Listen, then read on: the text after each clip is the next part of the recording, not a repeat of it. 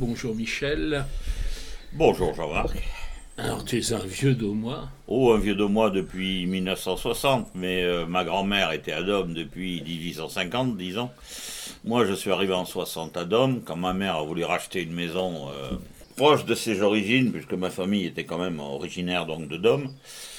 Et nous venions tous les étés, là, chaque été, euh, j'étais là même souvent à Pâques tout seul, juillet tout seul, et ma mère nous rejoignait depuis Paris au mois d'août.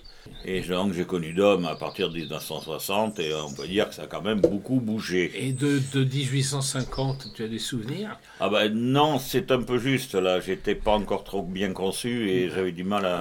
Mais, ta grand-mère, elle t'a peut-être raconté des choses Non, ma grand-mère malheureusement je ne l'ai pas connue, je ne l'ai pas ah. connue ma grand-mère. Ni mon grand-père, donc est venu euh, de Sarlat chercher ma grand-mère ici à Dôme où ils se sont mariés. Euh, le père de ma mère euh, était maire de Dôme, de ma grand-mère était maire de Dôme. D'accord, il s'appelait euh, de Gérard. René de Gérard. D'accord. Qui était une vieille famille originaire du pays, bien que venant de Majorque, mais depuis le XVe siècle, ils étaient euh, sur Sarlat, où ils ont été tous magistrats avec des hautes fonctions. Euh, tu as des, souvenirs, des, témoignages Non, je n'ai pas de témoignages, puisque moi j'étais, euh, je n'étais pas encore à Dôme et je n'étais pas. j'ai même pas connu mon grand-père, donc ma grand-mère, je ne l'ai pas connue puisqu'elle est morte en 41. donc moi je n'ai pas pu avoir des souvenirs très lointains. Moi mes souvenirs sont beaucoup plus récents, c'est à partir de 1960. Il n'y a pas des gens qui t'ont parlé de, leur temps De l'époque, euh, non, paraît. Maintenant, malheureusement, malheureusement euh, pratiquement, ils sont tous décédés. Hein. Maintenant, les, vieux, les vieux de Dôme euh, sont de moins en moins nombreux. Il en reste très peu. Euh, il y a eu une euh, turnover, comme on dirait actuellement, de population, où il y a malheureusement beaucoup de gens qui sont euh, pas forcément d'Aumois. Les vrais d'Aumois, ben, les familles se sont soit éteintes, soit parties travailler ailleurs, parce que le travail était quand même assez limité en Périgord. Mhm. Donc il fallait aller à la ville, comme on dit, à Paris, pour pouvoir trouver un travail correct. Et donc à Dôme, il est resté plus que des agriculteurs, des, les, grandes, les grandes, euh, il n'y a pas eu de gros, les gros travaux, c'était les carrières des pierres meulières à Dôme, bon, qui a employé une centaine d'ouvriers, mais elles se sont fermées à partir de jusqu'en 1953, ils ont arrêté. Et donc après, euh, toute l'industrie des pierres meulières s'est terminée et il n'y a plus, euh, toutes ces artisans-là n'ont plus, plus euh, s'installer. Et dans l'agriculture, c'était les, Alors l'agriculteur, c'était le tabac autrefois, parce qu'on faisait du tabac brun. Mais le tabac brun, malheureusement, euh, les gens se sont arrêtés de fumer, bien heureusement aussi quand même, soyons honnêtes. Oui. Ils ont arrêté le tabac brun et ils ont essayé de lancer du tabac blond, mais la terre se prêtait mal au tabac blond. Et conclusion, l'entrepôt des tabacs de Sarlat a dû fermer et il a été racheté par une entreprise espagnole qui a essayé de relancer un peu le tabac blond là, mais euh, euh, je n'ai pas de détails sur le résultat de leur euh, plantation. Alors, ce qui reste du tabac, c'est les séchoirs. Il reste les séchoirs, dont la plupart ont été transformés en gîtes rural. Ah oui. Souvent, ils ont été transformés en gîtes rural et euh, malheureusement, euh, l'agriculteur est devenu un fournisseur de maïs, la plupart, parce que le foie gras euh, marchant très bien, eh ben, il fallait nourrir les canards. Donc ils se sont lassés, ils ont remplacé le tabac par le maïs. Par contre, du point de vue de l'architecture, ça, reste très présent. Les séchoirs à tabac, c'est très beau. Ah oui, c'est très joli, les séchoirs à tabac. Bon, ils ont, la plupart sont quand même dans leur état. Ils ont été transformés en partie, c'est vrai, en gîte rural. Mais il en reste encore beaucoup dans le pays, mais qui servent de hangar pour le tracteur agricole. Ils servent, de, ils servent plus du tout de séchoirs à tabac, tels que je les avais connus dans ma jeunesse. Mais euh, le, ramassage du tabac était quand même une chose très dure, très difficile très salissante, faut reconnaître. on a les mains très colorées quand on a fini sa journée de tabac. Et ramasser du tabac, c'était un travail euh, très très fatigant. Et les séchoirs, c'est des grands, des espèces de monuments, c'est très haut. Oui, c'est des hangars très hauts. Qu'est-ce qu'on en faisait exactement on suspendait, les, on suspendait les, les, pieds de tabac, on montait avec des fils de fer, on les montait, on les suspendait en hauteur.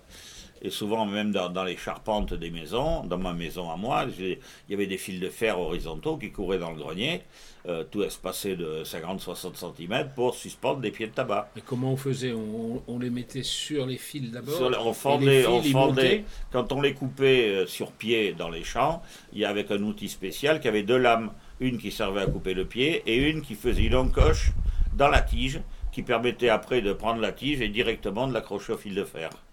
D'accord. Et il séchait là quelques mois, enfin quelques temps. Je ne me souviens plus de la durée de, séchage de pieds de tabac.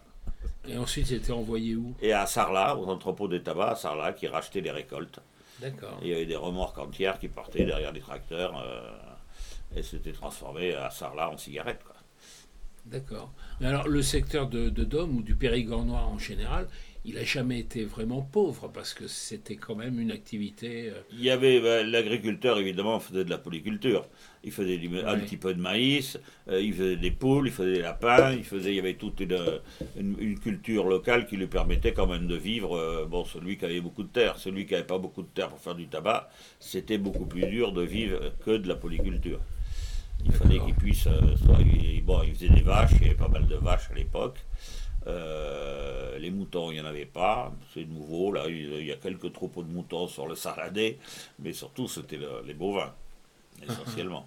D'accord. Et euh, maintenant, il y a des fermes auberges alors alors maintenant, les, belles fermes sont souvent transformées en fermes auberges parce que l'agriculteur s'est aperçu que, vu la qualité des produits qu'il produisait, il pouvait très bien ouvrir, faire des repas à la ferme, des, des fermes auberges. Et, les, les, entrepôts et les maisons se sont arrangés pour faire des locations de chambres d'hôtes.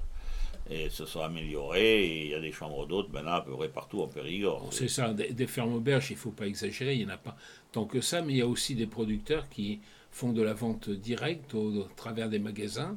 Oui, il y, a des, il y a notamment il y a plusieurs magasins qui se sont ouverts ici dans le Périgord noir pour faire de la vente directe où les agriculteurs se regroupent à 5 ou 6 pour amener leurs produits directement, de façon à les vendre un peu plus cher qu'au supermarché, évidemment. Et donc, euh, ils payent un employé, ou c'est un des leurs qui tient le magasin pendant un tour de rôle, hmm. et ils vendent de leurs produits locaux, et ce sont des, magasins qui, qui, tournent très rond, grâce à la qualité de leurs produits. et, très bons et on sait d'où ils viennent. Et on sait d'où ils viennent, surtout. et il y a très peu de, il n'y a pas de produits étrangers, évidemment. C'est que des produits de saison. Alors si on revient à la vie euh, d'antan, euh, où les agriculteurs étaient là, avec les séchoirs à tabac, etc., c'était une vie très différente de ce que l'on voit aujourd'hui. Il y avait, des coutumes, il y avait... Qu'est-ce qu'on peut... Ben, il y avait des fêtes locales, il y avait des, des, grandes fêtes qui étaient très fréquentées, des pèlerinages, des, euh, choses comme ça qui, animaient les vies et les, fêtes communales euh, était très suivi. Dans chaque commune, il y avait une fête et euh, souvent les jeunes, bon, malheureusement, euh, parfois ça buvait un peu trop, ça se terminait souvent en bagarre. mais bon, dans l'ensemble, ça se passait très bien. Il y avait le dancing populaire, qui était un grand dancing qui se déplaçait de commune en commune, puisqu'il y avait une fête tous les week-ends dans chaque commune autour d'ici, de, de, Sarlat, du Périgord noir. Il y avait une fête, un coup à Dôme, un coup à Daglan, un coup à Sénac, La Roque. Euh, Vitrac, euh, il y avait des fêtes, chaque semaine il y avait une fête, suivie d'un feu d'artifice et d'un bal, avec le bal évidemment. Et mmh. dans le temps, il y avait des autotamponneuses, il y avait des manèges, il y avait des. Euh, les fêtes étaient très animées. C'était l'occasion. les paysans sortaient, amenaient le petit, faire du manège, et, et ils étaient très contents d'aller boire un coup au bistrot du coin. Quoi.